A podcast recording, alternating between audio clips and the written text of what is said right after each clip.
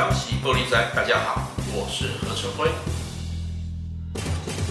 现在有什么新的战争形态？就是比如说导弹啊或战车各自的使用。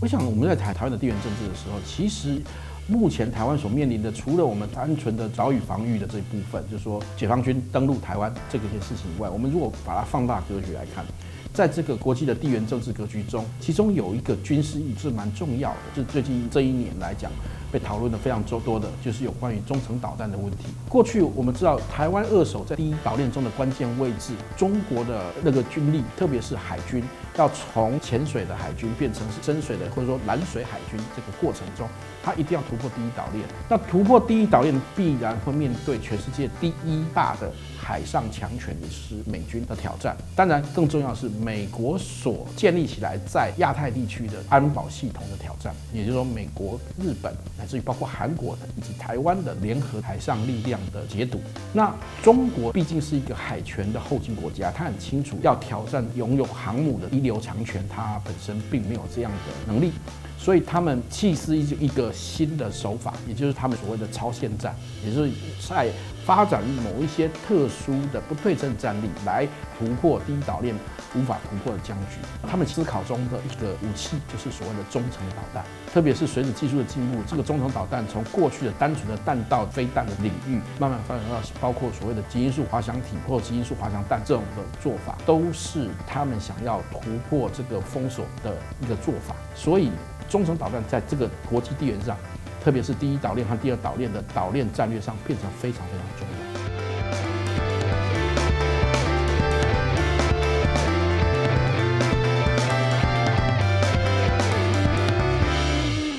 那我想要问一下，就刚刚有提到中程导弹，那什么是中程导弹？那中程导弹的条约的背景？首先要理清一个观念，一般来说，我们在洲际弹道飞弹的分类上面，我们会分成几个区域。一千以下的，我们把它称为叫短程弹道飞弹；然后一千一直到五千这个中间的区间是所谓的中程弹道飞弹；五千以上到一万这个区间呢，我们会把它称为叫做长程弹道飞弹。那么超过一万以上的呢，就是我们俗称的洲际弹道飞弹，就是 ICBM。那中程弹道飞弹本身是一个在部署上较具灵活性，同时也介于这个战术与战略之间衔接桥接的一个重要战略武器。那么，为什么会有中程弹道条约的出现呢？其实这个跟当年的冷战背景有关哈。在冷战中，美俄双方奉行的一个战略思想叫做互相毁灭保证，也就是说，如果对方一旦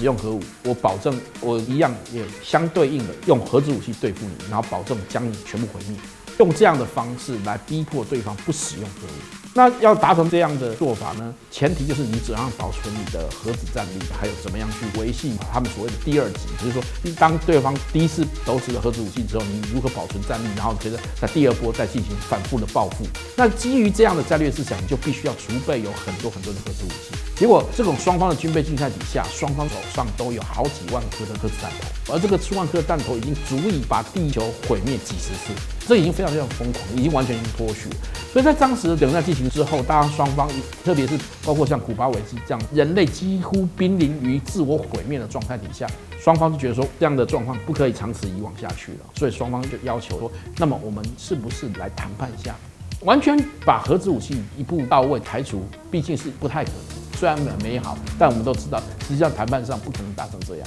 他们想到的第一个策略就是，是不是来裁减、裁减核子武器？那其中这个核子武器的部分呢，又以中程最具有威胁性。为什么会这样讲呢？因为 ICBM 洲际弹道飞弹毕竟射程比较远，你可以把它当做是最终的毁灭保证，不会动不动就拿来使用。可是呢，中程弹道飞弹基本上它的设计比较可以移动。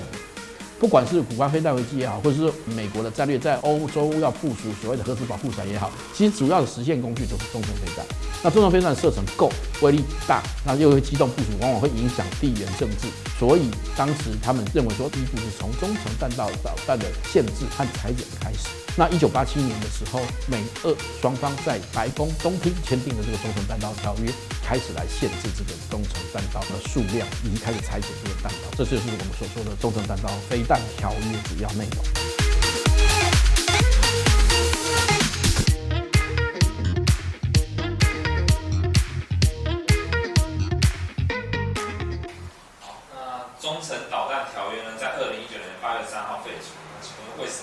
个条约其实一直被视为冷战中人类迈向比较不是毁灭，比较靠近和平的比较重要的条约。但是这个条约本身有一个问题，本身所规范的就两个主体。一个是美国，一个是前苏联，那当然包括现在的俄罗斯。俄罗斯作为一个继承者，这个条约继继续对它有效。可是呢，除此之外，国家都不受中程弹道条约的规范。当初签订这个条约的时候，其实是过了中程飞弹的领域哈，这种相关的弹道飞弹技术主要掌控在美俄两国。所以当初两国签订以后，大家就认为说，基本上就已经管控了核子武器的科技。但是随着时代的推移，我们发现说，哎，其实还有很多国家都想要跨入这个领域，进入核子俱乐部，同时透过核子武器进入这个国际的政治经济以及战略领域中占有一席之地。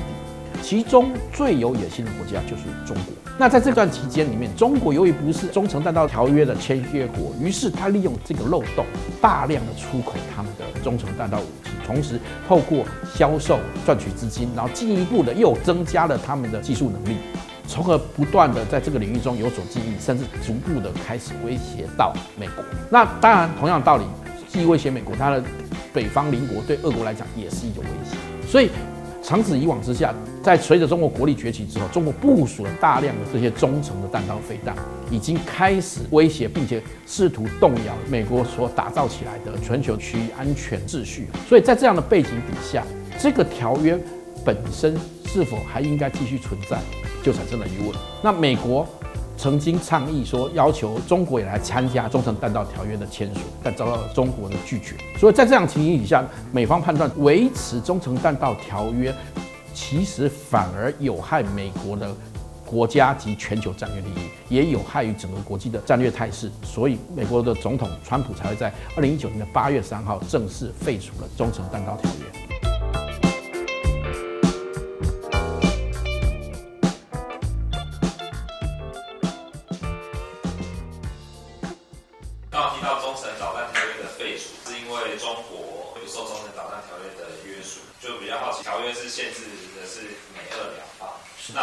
方究竟对于就是中文打条约废除的这背后的一些原因跟态度到底是什么？这个相当有趣哈，今天因为中国的原因，却去废除美俄之间的弹道条约。其实很多人有点不理解为什么是这样子，或者说也在猜测说，俄罗斯特别是普丁大帝到底在想什么？其实这个道理很容易推敲得出来，就是说，基本上美国其实是察觉到一件事情，由于这个条约的限制，中国不受这个条约的规范下，中国试图利用这个漏洞来扩大它的军事上的优势，从而威胁美国。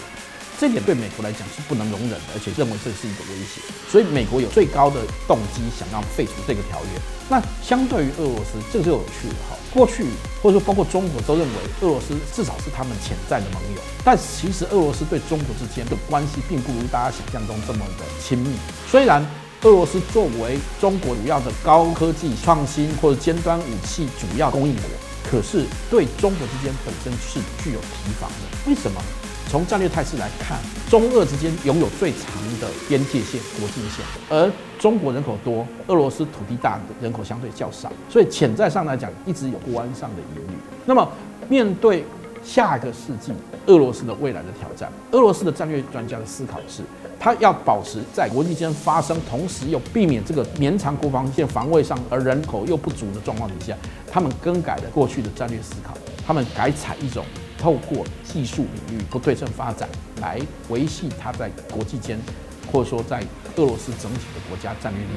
那么这里面呢，俄罗斯作为一个传统的军事科技大国，所以他们在有关于新的武器，比如说基因素滑翔弹上面也有大的进展。那受限于中程导弹条约，事实上它要来开展这一块的研究领域来讲，会有所受限。而由于中国也不愿意加入这个中程弹道条约的签署，会形成一种单方面中国继续在这个领域继续发展，从而可能取得优势的状态。在这个情况底下，继续维系这个中程弹道条约里面，市场没有任何意义，甚至也不利于继续维系它跟美国叫板的相对强权的位置。所以在这里面，虽然是由美国发动废除，但是对俄罗斯来讲，有关于科技发展上的门槛被拿掉了，哈，限制也被拿掉了。所以某种程度来看是乐观其成。当然对美国来讲也可以，随着美国废弃了这个中程大道条约后，美国的科技研究能力，还有资源就可以投入在这个领域，从而继续维持美国在国际战略中的优势地位。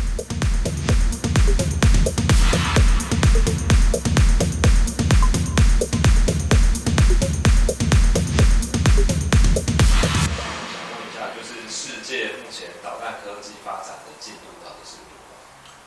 我想在这个哈跟中程弹道导弹最有关系的科技发展里面，就是所谓极音速滑翔体或极音速滑翔弹这种飞弹的发展。这种武器本身跟过去的弹道飞弹不同，它本身飞弹的特性使得飞行路径跟传统透过数学推算的弹道飞弹的是不太一样。也就是说，它某种程度它轨迹可以改变，透过轨迹的改变会使得侦测和锁定更加的困难。再加上它速度极快，反应时间极短，那么这个时候这样的武器，从而对传统的，比如说像航空母舰啊等等啊这样大型目标来讲，会产生一定的威胁。当然，面对这样的挑战，科技上面来讲，第一个就是拦截，怎么样拦截它？那美国当然是为此的加快，比如说标准六型飞弹的测试，特别是反弹道能力的加强，以及新的反极音速飞弹战术的发展，这是美国的第一个应对。除此之外，有盾弹就要矛啦。美国当然也开始来测试这个自己的基因速滑翔弹。坦白说，这个科技对美国来讲并不陌生。某种程度来讲，它是因为中程弹道条约被美国所放弃的武器。那其实重拾这个科技对美国来讲，相对门槛没那么高。所以在去年八月三号废弃之后，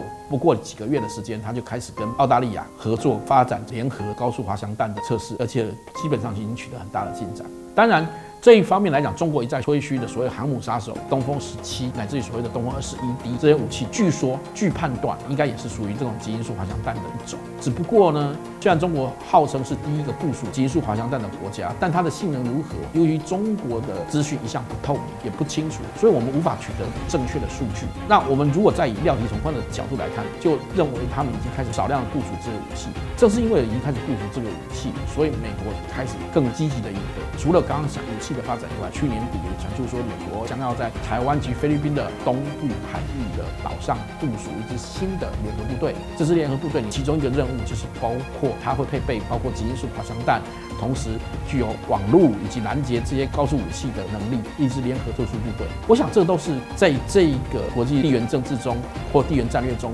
非常重要的发展与转变。这个部分都跟中程弹道导弹的条约的废除以及中程导弹发展重要的影响以及。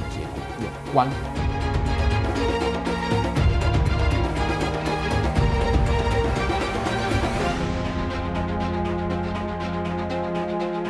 我们应该如何看待中程弹道条约被除之后这些情势的发展？我想，中程弹道条约哈，毕竟是一个冷战时期的产物，它是在一个两强对峙的格局下所产生的一个妥协的条约，但它所规范的强权，在今时今日的国际政治情势底下，已经有产生了变化，因为多加了一个重要的国际秩序的挑战者，也就是中国。那中国要挑战这个既有的秩序，试图打破第一岛链的这个国际政治秩序的平衡，以及这个国际战略态势的平衡。那它透过不对称战力的发展，实际上已经开始对这个秩序进行了一定的威胁。那么，美国作为回应，透过废除这个条约，开始发展自己的武器，我们就可以看得出来，新一轮的战略竞争态势即将开始。那美国透过包括发展武器，同时也宣布逐步在此部署新的部队来加以回应，其实就是中国与美国之间挑战与回应的基本态势。那美国所想要的是继续维系既有的国际秩序安定，而中国试图挑战来建立起自己的霸权，这是当前我们所处的国际地缘政治中新的发展态势与趋向。台湾在此作为第一岛链战略地缘中一个重要节点，那我们其实必须默察整个国际态势的发展，同时正确的判断我们所处的地位，然后与符合我们利益的国家相互联合联盟，透过国际的合作与协调，面对新的挑战，以维系台湾的持续发展。我想这是我们对于中程弹道条约废除之后，我们所应该要思考以及应该所做的回应。我想这个是我们应有的态度。